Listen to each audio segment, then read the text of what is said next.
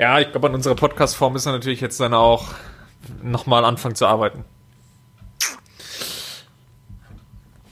Inwiefern? Was willst du, was, woran willst du arbeiten? Wir müssen uns stärker auf die Fragen vorbereiten.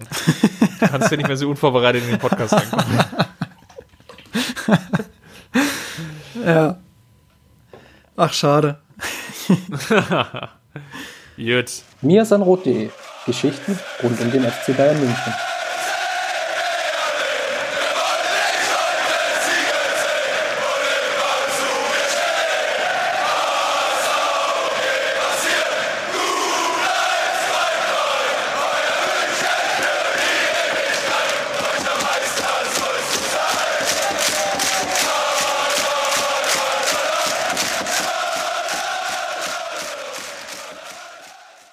Grüßt euch, herzlich willkommen zum Mir sind Rot Podcast, Folge 143 und wir haben uns wieder zusammengefunden am Freitag. Für mich war es heute etwas einfacher, denn in Berlin ist Feiertag. Justin, du müsstest ja heute wieder gnadenlos in der Uni schuften, richtig?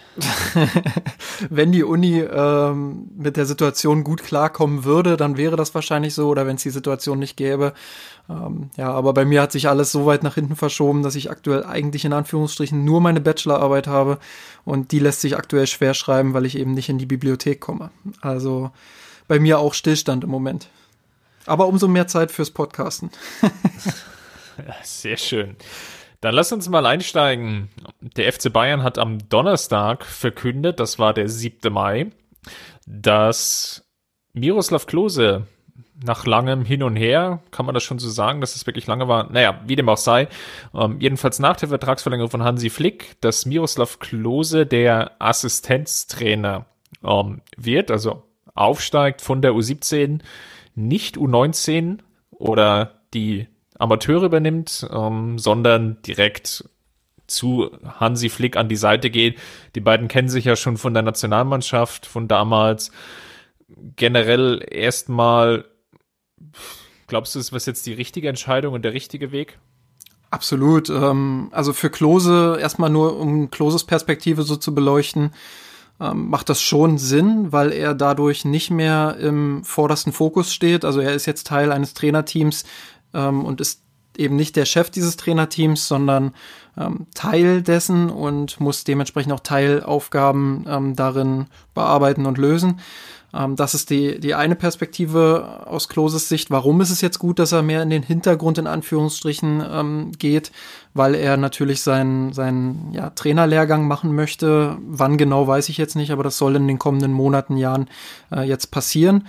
Und ja, ich weiß nicht, wie es mit der Corona-Situation jetzt aussieht, wie da die Lehrgänge funktionieren aktuell. Deshalb kann ich nicht genau sagen, wann das ist. Aber als Teil des Trainerteams ähm, und eher mit der Hintergrundarbeit besehen, ähm, ja, hat er natürlich auch mehr Zeit, sich dann darauf zu fokussieren und muss eben nicht jede Woche unbedingt immer mit dabei sein, wenn da mal ein wichtiger Termin ansteht. Ich glaube, dann kann das Trainerteam der Bayern auch darauf verzichten, dass Klose dort auf der Bank sitzt. Ähm, ich denke, das wird eine Rolle gespielt haben in seinem Hinterkopf.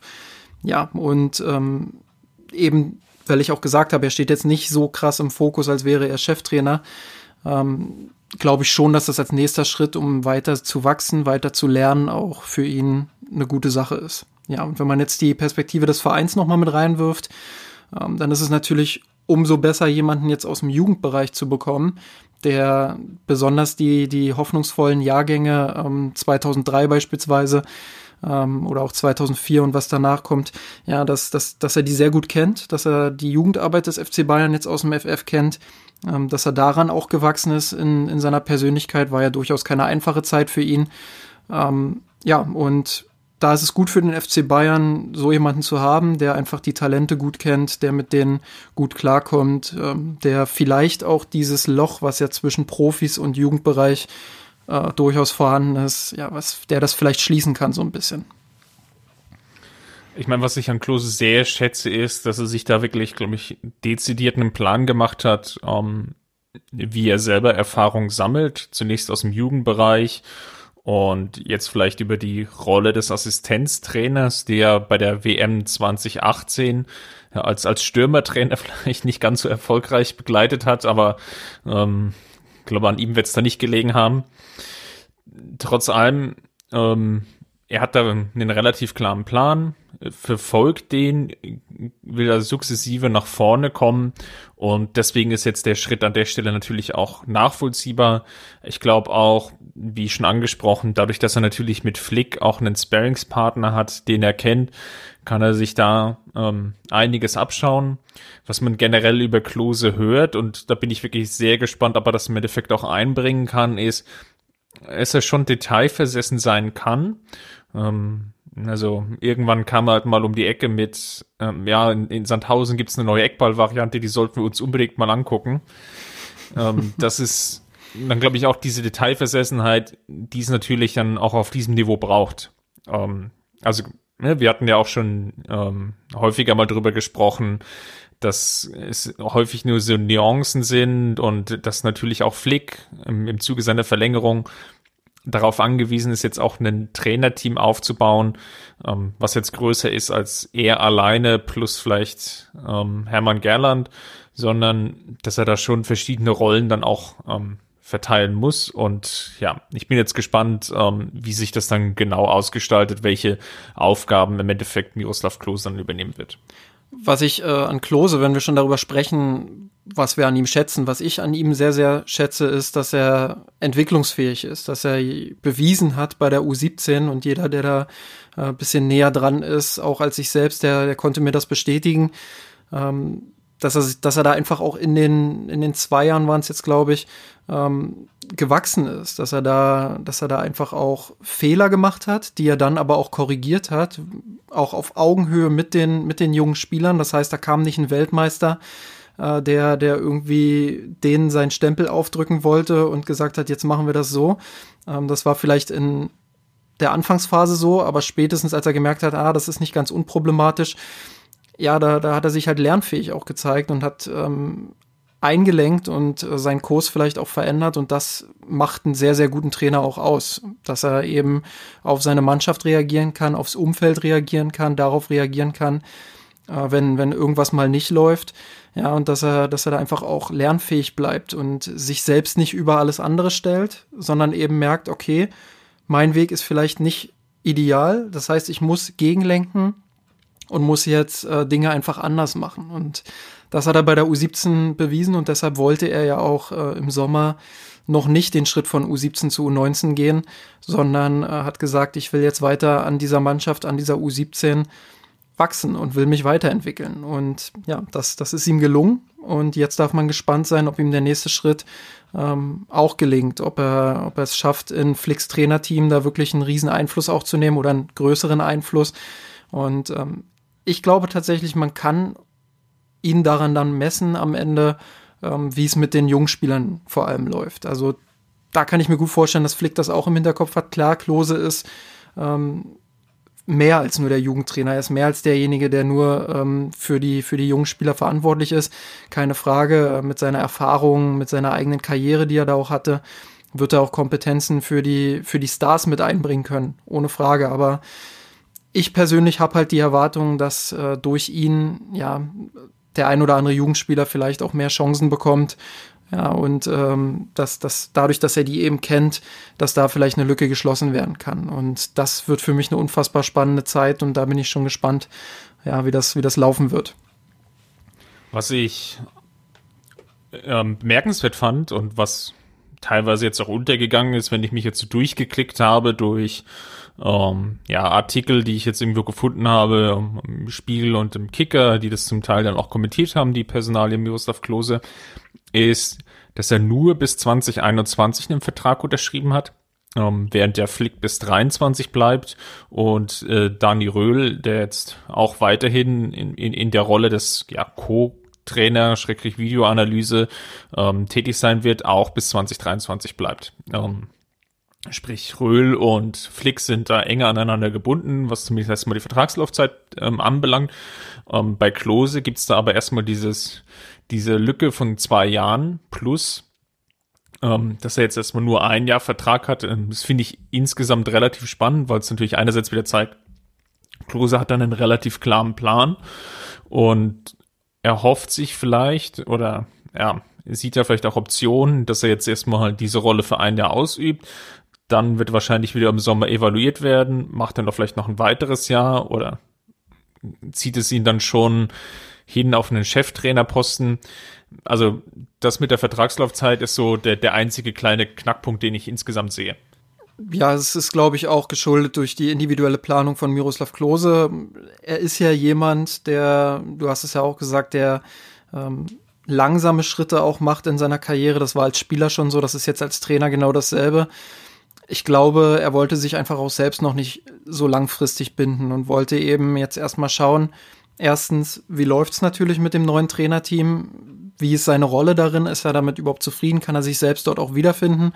Und zweitens, wie läuft es dann auch mit dem Trainerlehrgang? So, wie, wie, wie ähm, funktioniert das auch parallel zum Trainerjob und so? Und wenn er den dann hat, den Trainerschein, dann öffnen sich natürlich auch nochmal ganz andere Türen. Dann kann er immer noch überlegen, ja, will ich jetzt vielleicht zu einem anderen Bundesliga-Verein, der ein Angebot macht, ähm, dass ich dort Cheftrainer werde, oder will ich bei den Bayern meine Karriere fortsetzen? Ich glaube, ähm, diesen, diesen Scheidepunkt, den hat man ja letztendlich bei allen Bayern-Trainern in den letzten Jahren auch gesehen, die, die mehr oder minder dann erfolgreich waren im Jugendbereich. Wenn ich da an ähm, Heiko Vogel oder an vor allem an Erik Ten Haag auch denke, das sind ja alles Trainer, die dann ihre Karrieren außerhalb von München weitergeführt haben. Ähm, auch Tim Walter zuletzt, die einfach äh, talentierte Trainer waren und ja, dann bei anderen Clubs ihre Karriere fortgesetzt haben. Und ähm, durchaus möglich, dass Miroslav Klose dann auch so einen Weg geht, wenn dann ähm, keine höhere Rolle beim FC Bayern da ist. Ähm, dann waren die Bayern da eine Art Sprungbrett für ihn, aber ich glaube, bis 2021 kann der Club sehr von Klose profitieren in dieser Rolle im Trainerteam. Ja, aber Klose kann natürlich auch genauso vom FC Bayern dann profitieren. Damit machen wir hier den Deckel drauf auf das Thema Klose und wir können vielleicht mal überleiten zu der allüberlagernden Diskussion, die diese Woche stattgefunden hat, nämlich die Bundesliga kehrt zurück. Am 16. Mai, also im nächsten Samstag, rollt der Ball wieder in den dann leeren Stadien. Wir werden also Geisterspiele sehen. Die Münchner starten am 17. an einem Sonntag um 18 Uhr gegen Union Berlin. Im Endeffekt, wir haben schon relativ häufig darüber diskutiert, Justin, was im Endeffekt rationale wirtschaftliche ähm, Interessen dahinter liegen können, die den, die Entscheidung jetzt beeinflusst haben. Aber was ich gerne mal mit dir besprechen würde, ist, wie denkst du eigentlich emotional darüber, nachdem du es jetzt auch gehört hast, und es hat sich ja in den letzten ein, zwei Wochen auch angekündigt, dass es in diese Richtung gehen wird, ähm, dass die Bundesliga jetzt wieder zurückkehrt. Mich würde mal interessieren, freust du dich auf die Bundesliga, dass es wieder losgeht, oder ähm, hast du da gemischte Gefühle? Ja, ich glaube, gemischte Gefühle trifft es eigentlich am besten, weil einerseits, und das habe ich ja im Podcast in den letzten Wochen auch so dargelegt, ähm, habe ich ein bisschen Bauchschmerzen mit den Lockerungen allgemein aktuell. Also das betrifft gar nicht mal allein den Fußball, aber den Fußball als Teil dieser Lockerungen, wo ich einfach denke, ich habe so ein bisschen das Gefühl auch, dass das aktuell im Großteil der Gesellschaft unterschätzt wird, ähm, was eine zweite Welle überhaupt bedeuten könnte und wo das hinführen könnte. Und dass wir längst nicht über den Berg sind, nur weil die ersten Maßnahmen gut funktioniert haben. Und ähm, klar, andererseits gibt's auch diese ganzen wirtschaftlichen Aspekte, die wir diskutiert haben. Aber das bereitet mir einfach so ein bisschen Bauchschmerzen und da sehe ich den Fußball durchaus ähm, auch als Teil dessen. Nicht als Hauptgrund oder als alleinigen Teil dieser Lockerung, aber eben ähm, als ein mindestens kleinen Teil dieser Lockerungen, der mir Bauchschmerzen bereitet. Ähm, wenn wir jetzt aber davon ausgehen, und das ist ja auch passiert jetzt die Woche, dass die, dass die Entscheidung getroffen wurde, dass die Bundesliga wieder startet, ähm, dann habe ich auch da gemischte Gefühle, weil unabhängig von diesen, von diesen ganzen Corona-Sachen bin ich mir nicht sicher, ob mich ähm, dieser Wettbewerb einfach jetzt packen kann nochmal, ob es mich wirklich nochmal emotional so mitnehmen kann, wie es ein normaler Spielbetrieb machen würde, ähm, weil einerseits natürlich diese ganzen Emotionen auf den Tribünen fehlen werden, das ist nicht absehbar. Jeder, der, den ich kenne, der schon mal bei einem Geisterspiel war oder irgendwie das mitbekommen hat, ähm, hat mir gesagt, das ist eine total gruselige Stimmung und alles, was damit einhergeht, ist ja ein bisschen auch Wettbewerbsverzerrung. So, bestes Beispiel ist jetzt eben das Spiel der Bayern am Sonntag bei Union Berlin.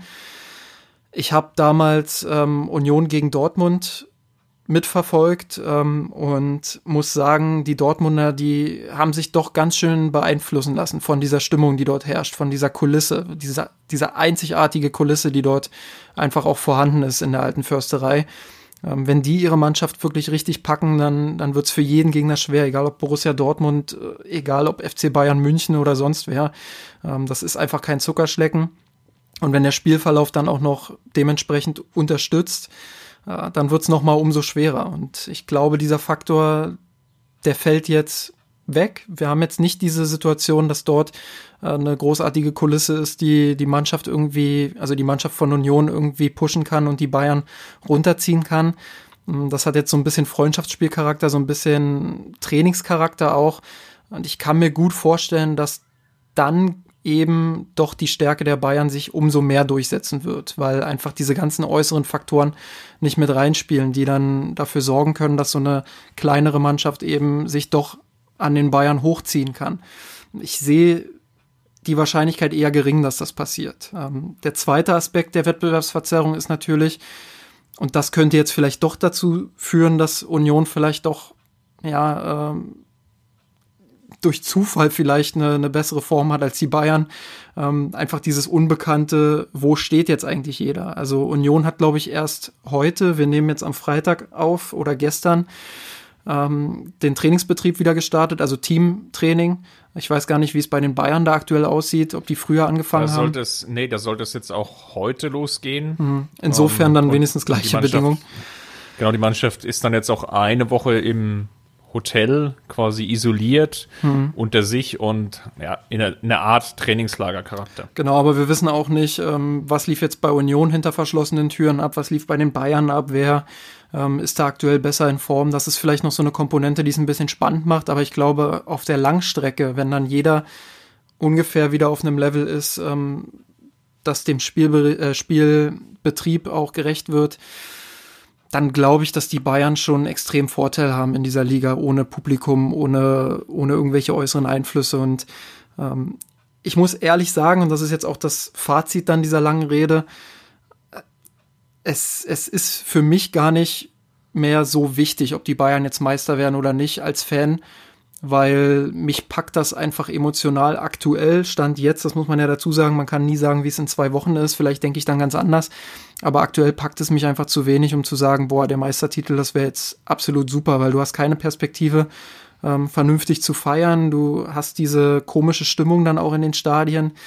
Ähm, du hast die Wettbewerbsverzerrung, wie gesagt. Äh, also für mich ist der Titel eigentlich mittlerweile fast egal stand jetzt. Und ja, das ist ähm, dann eher das negative Gefühl. Aber natürlich, ich freue mich auch ein bisschen darauf, wieder Fußball zu sehen. Ähm, ganz so kalt, emotionskalt bin ich dann auch nicht. Ähm, ich freue mich einfach auch wieder vorm Fernseher zu sitzen und dann die Spiele analysieren zu können. Und ein bisschen geht ja auch meine ähm, nebenberufliche Perspektive damit einher. Kann ich ja auch nicht leugnen. Ich verdiene nun mal ähm, neben dem Studium mein Geld mit Spielberichten, mit Analysen und ähm, da werden die Aufträge dann auch wieder ein bisschen mehr sein als jetzt während der während der Zeit, wo nicht gespielt wurde. Das ist ja auch ganz klar. Und natürlich muss ich da auch so ehrlich sein und sagen, dass ich ähm, da auch so ein bisschen mich eben drauf freue. Ja, ich tue mich halt auch insgesamt schwer. Einerseits, ähm, wie du es gerade jetzt hinten raus schon angesprochen hast, ähm, ich freue mich, dass ich eigentlich wieder Fußball sehen kann und ähm, keine Spiele aus der Konserve mehr wieder reinziehen muss, was ich ja hin und wieder ganz gerne auch mal mache. Ähm, aber dann Samstag 15.30 dann nicht überlegen müssen, was, was, was mache ich denn jetzt? Ja, ich, vielleicht könnte ich eine Runde Yoga machen, das ist vielleicht auch mal ganz gut. ähm, sondern ich kann mich halt wieder ähm, ja, ärgern oder freuen oder vielleicht auch beides. Ähm, oder wie du jetzt eben schon angesprochen hast, einen Spielbericht verfassen, ähm, über das, was wir halt eigentlich sehr, sehr gerne tun, nämlich Fußball gucken. Und das ist halt irgendwie so der, der eine Teil der, der Argumentation, wo, wo ich mich ja wirklich darauf freue, aber gleichzeitig teile ich natürlich deine ganzen Bedenken. Ähm, wie entwickelt sich jetzt so eine Saison nach knapp acht, sieben, acht Wochen Stillstand? Ähm, wie wirken sich diese Geisterspiele aus? Nimmt einen das im Endeffekt oder holt einen das wirklich ab? Ähm, wie schlägt dann auch das Hygiene-Gesundheitskonzept der DFL zu, wie nachhaltig ist das im Endeffekt, ähm, wie stark greift es eventuell auch in den Wettbewerb ein. Ähm, bei Borussia Mönchengladbach waren ja jetzt ja irgendwie noch zwei Spieler positiv getestet worden, ähm, zuvor bei Köln, glaube ich, drei. Ähm, wenn das dann trotz der vielen Tests, ob das jetzt nun sinnvoll ist oder nicht, sei jetzt mal dahingestellt, ähm, und, und, und moralisch vertretbar ist, aber wenn trotz der vielen Tests dann einfach teilweise Gruppen oder Teile der Spieler und dann sind es ja drei, vier, fünf, die, die sich vielleicht dann irgendwie auch relativ schnell untereinander angesteckt haben.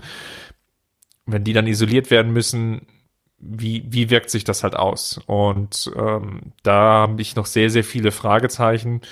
Darüber hinaus natürlich insgesamt gesellschaftlich gesehen, du hast es angesprochen, ja, wenn es dann nochmal eine zweite Welle gibt, nach den ganzen Lockerungen, die wir jetzt ja sehen, ähm, rückt dann der Fußball wieder in den Hintergrund, muss er dann eventuell auch wieder komplett gestoppt werden. Das sind alles so Fragen, wo ich mich gerade schwer tue, das emotional zu verorten. Deswegen, ich würde es mir jetzt erstmal angucken. Ähm, es ist ja auch tendenziell ja gut, dass es ja irgendwie auch wieder Versuche gibt, in die Normalität wieder reinzukommen. Und von daher würde ich dem jetzt mal eine Chance geben für, für ein, zwei Wochen und wenn das dann wieder anläuft, ähm, lass uns einfach in zwei Wochen nochmal draufschauen, wie wir dann darüber denken. Ja, und vielleicht auch noch ergänzend dazu, weil du jetzt auch die Spielerperspektive noch mit reingeholt hast. Ähm, das ist natürlich auch eine psychologische Sache. Also ich habe jetzt ähm, von Neven Supotic zum Beispiel vernommen, der gesagt hat, ja, das kommt eigentlich alles zu früh und eigentlich will ich das vielleicht auch gar nicht. So, also das konnte man dann inzwischen in den Zeilen rauslesen. Er hat eigentlich nur gesagt, es kommt zu früh, aber das ist ja damit verbunden dann der Gedanke. So, und wenn dann so ein Spieler sich darüber Gedanken macht, ähm, ist das überhaupt in Ordnung, dass ich jetzt da so in die Zweikämpfe gehe, so diesen, diesen Körperkontakt auch mit äh, Spielern von anderen Clubs habe, wo ich, wo ich nicht genau weiß, ist der jetzt vielleicht doch infiziert, trotz der Testungen, die ja durchgeführt werden. Äh, man hat ja unter der Woche viel auch vernommen, dass da dass die Genauigkeit da auch einfach innerhalb der Bundesliga, innerhalb der verschiedenen Clubs dann auch schwankt. Ähm, das kann natürlich dann auch eine psychologische Komponente sein, dass dann mindestens im Hinterkopf irgendwie ist, ah, wo kann ich den Kontakt vielleicht doch noch meiden? Das sind dann so, so Mikroebenen, aber die spielen alle mit rein, wo man dann einfach sagen kann, die, die Situation, die ist so verrückt, so chaotisch und so besonders, dass man letztendlich gar nicht so viel Wert auf diesen Titel am Ende legen kann. Es geht jetzt einfach nur noch darum, das Ding irgendwie runterzuspielen, damit die Clubs ihre Kohle kriegen, ähm, damit der Profifußball, ich sage bewusst Profifußball, weil es geht nicht darum, das wird ja fälschlicherweise immer behauptet, es geht nicht darum, den Fußball zu retten. Der Fußball, der wird auch nach so einer Krise weiter bestehen. Es geht darum, die aktuellen Strukturen und ähm, ja die Grundstrukturen des Profifußballs, so wie sie vorher waren, möglichst zu erhalten und dafür wird das Ding jetzt eben runtergerattert. Das muss man so eiskalt und so klar auch sagen. Das kann man gut finden, das kann man sicherlich auch kritisieren. Ähm, ja, aber da hast du auch schon gesagt, das ist fraglich natürlich, wird das passieren, weil es ist immer noch viel zu gehen. Es sind immer noch viele Spieltage, äh, viele Wochen, die da noch ja, zu durchstreiten sind und in diesen Wochen kann alles passieren. Von, von der zweiten Welle bis hin, äh, dass es doch irgendwie funktioniert. Aber äh, ich habe ja schon die These aufgestellt ähm, auf Twitter, dass ich nicht daran glaube, dass es bis zum 34. Spieltag durchgespielt werden kann. Und dann bin ich gespannt, ja, was, was dann die Alternative ist, was dann das Konzept der DFL und den Clubs ist. Und ja, das finde ich im Moment ehrlich gesagt spannender als die Frage danach, wer sportlich Meister wird, weil, wie ich begründet habe, das ist für mich im Moment absolut hintergründig lass uns nochmal auf den Rasen zurückkommen. Ähm, wir werden jetzt ja dann das erste Spiel erleben und das ist schon ein bisschen angeteasert, ähm, was das jetzt vielleicht von der Atmosphäre her macht. Glaubst du, dass wir einen, ein anderes Spiel sehen? Das ist vielleicht jetzt zu hart formuliert, aber dass wir in gewisser Weise doch eher einen, einen, einen kalten mechanischen Fußball sehen, ähm, wo vielleicht auch Trainer einen stärkeren Einfluss haben, weil sie viel stärker ähm, mit der Mannschaft interagieren können durch Zurufe etc. und dann taktische Einflüsse nehmen können? Ja, sehe ich absolut so. Also du hast, ähm, ich glaube, der Torwart von Augsburg, ähm, Kubek heißt der, ne? Ähm, von dem, der hat ja irgendwie gesagt, ja, Geisterspiele, da freut er sich fast schon drauf, weil, weil der Druck dann einfach nicht so groß ist, weil dann eine Entlastung auch da ist bei den Spielern. Ich glaube, es ist für die Spieler dann deutlich einfacher, an ihre Leistungsgrenze zu gehen. Also vielleicht sehen wir sogar einen technisch, taktisch saubereren Fußball als, als mit Kulisse. Das kann alles sein, weil die Spieler einfach nicht so unter Druck stehen, weil sie, ähm, weil sie nicht das Gefühl haben, ständig ausgepfiffen zu werden, wenn sie am Ball sind oder so, äh, sondern weil sie befreit aufspielen können, weil es für sie nichts anderes ist als eine tägliche Trainingseinheit irgendwie. Der einzige Druck, den du halt hast, ist der Ergebnisdruck und ähm, da eben dann auch die Spiele zu gewinnen. Und damit ist es deutlich einfacher umzugehen als, als mit dem Druck, der von, von Rängen ausgehen kann. Und ich habe ja das Beispiel Union Berlin schon genannt. Wer einmal in der alten Försterei war, der, der weiß genau, was da für eine Dynamik sich entwickeln kann. Und das ist brandgefährlich für alle Bundesliga-Clubs. Das heißt, wenn, wenn Bayern dort in der vierten, fünften Minute irgendwie zurückgelegen hätte, wäre es extrem schwer gewesen, mit diesem Publikum ähm, da einfach dagegen zu spielen und da nochmal zurückzukommen. Und das hat man bei Borussia Dortmund am Anfang der Saison gesehen, das hat man aber auch bei vielen anderen äh, Bundesliga-Clubs gesehen, die dort gespielt haben. Also ja, das Publikum kann so eine Mannschaft einfach dann auch auf das Level pushen, was es braucht, um so große Mannschaften ähm, ja dann auch zum, zum Stolpern zu bringen. Und ich sehe einfach aktuell eine deutlich geringere Wahrscheinlichkeit, dass das passiert, wenn die Kulisse eben nicht da ist. Und ich glaube, dass wir ganz, ganz viele Favoritensiege dann auch sehen werden einfach und dass es wenige Überraschungen geben wird. Aber das kann alles auch nochmal über den Haufen geworfen werden. Wie gesagt, man weiß nicht, wie der aktuelle Fitnessstand ist. Gerade das, das erste Wochenende wird da natürlich sehr spannend und richtungsweisend. Aber ich glaube, je weiter das individuelle Niveau der Spieler auch auseinander ist, umso eher ist auch die Wahrscheinlichkeit da, dass dann das Mannschaft, äh, die Mannschaft mit dem höheren Niveau dann äh, am Ende auch gewinnt. Und ich befürchte, dass es dann eben ein bisschen langweilig auch werden könnte. Ich könnte mir natürlich auch vorstellen, dass wir vielleicht jetzt die Gegenperspektive, dass wir vielleicht sogar mehr Überraschungen sehen, weil sich Mannschaften kann ich mir so motivieren können, ähm, dann wirklich auch ihre Leistung zu bringen und das dann eher so laufen lassen und dann hat's halt den von dir schon angesprochenen Trainingscharakter.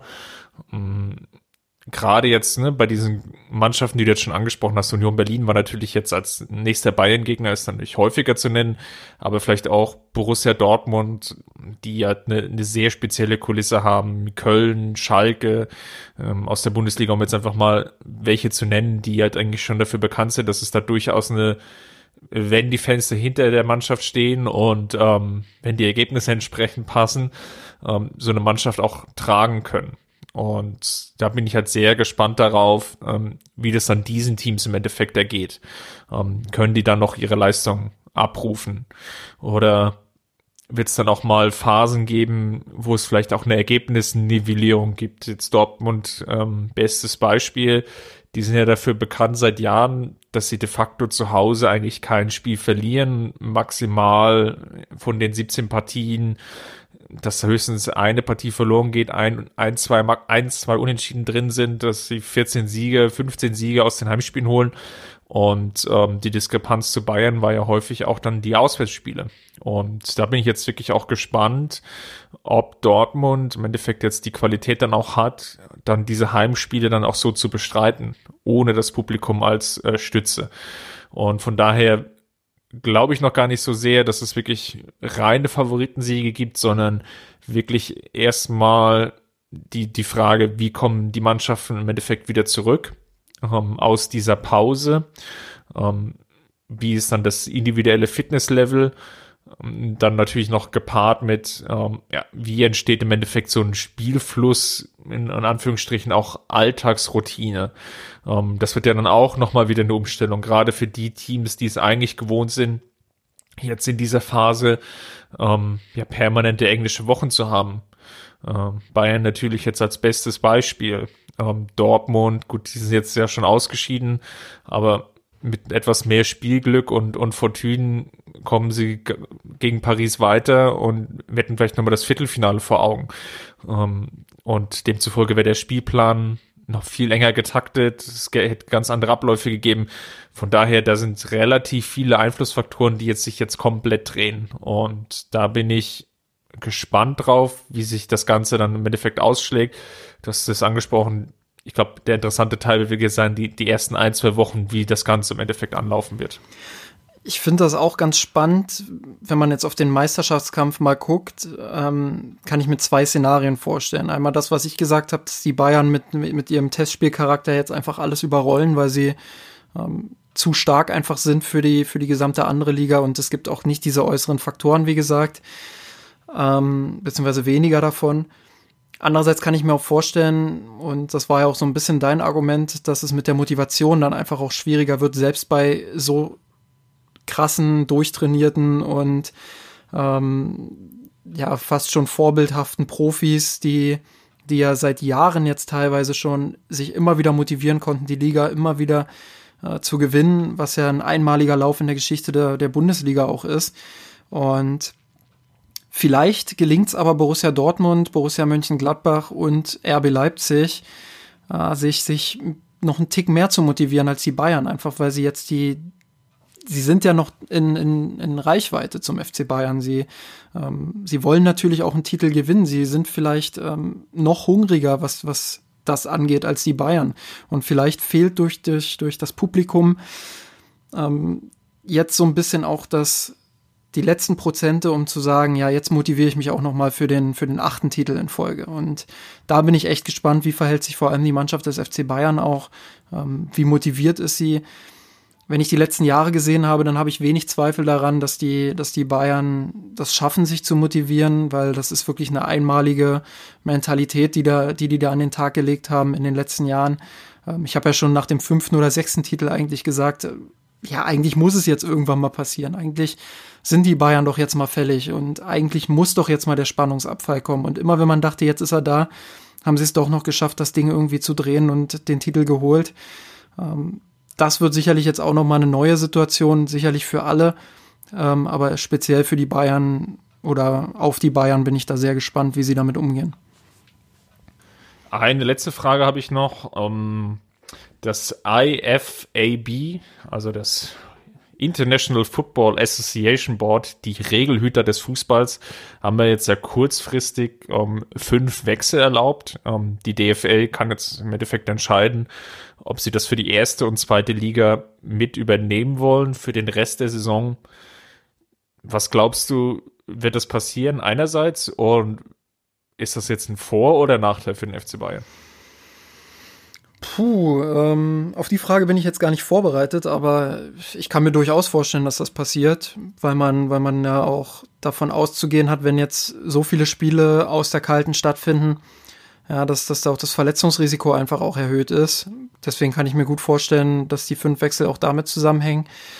Ähm, ob Vorteil oder Nachteil, ich habe das noch nicht komplett durchdacht jetzt. Wie gesagt, ich bin ein bisschen unvorbereitet darauf, aber ich kann mir vorstellen, dass es ein Vorteil ist, weil die Bayern in der Regel in der Kaderbreite eine höhere Qualität haben als der Rest der Liga. Und wenn man dann fünf frische Spieler einwechseln kann, ist das natürlich nochmal gerade für die Schlussphase ein Fund für die Bayern. Und kann mir, kann mir durchaus vorstellen, dass das dann ein Vorteil ist.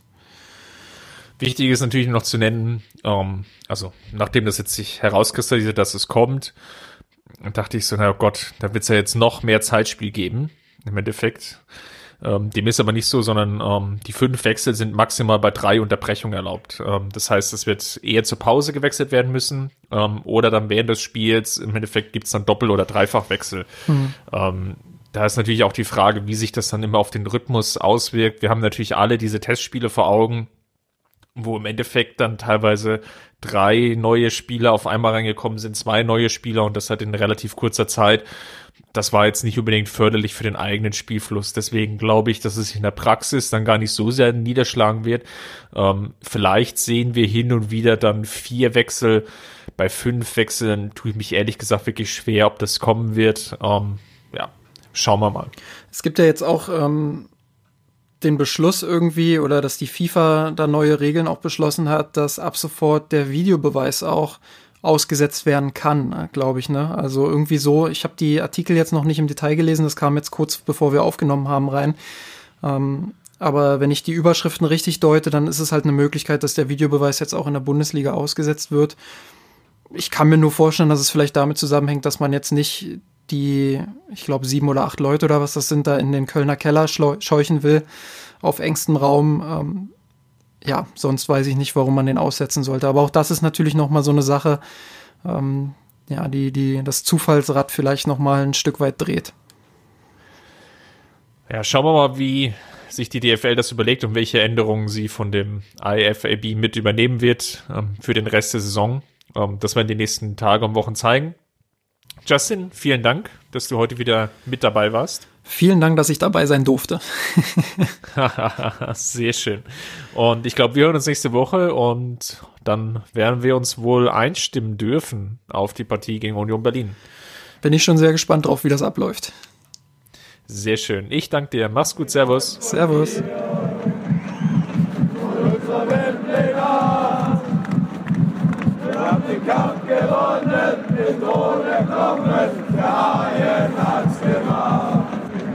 Geträumt von dir, von unserer Weltpläne. Wir haben den Kampf gewonnen, den Thron erklommen, der Haien hat's gemacht. Ich hab geträumt von dir, von unserer Weltpläne. Wir haben den Kampf gewonnen, den Thron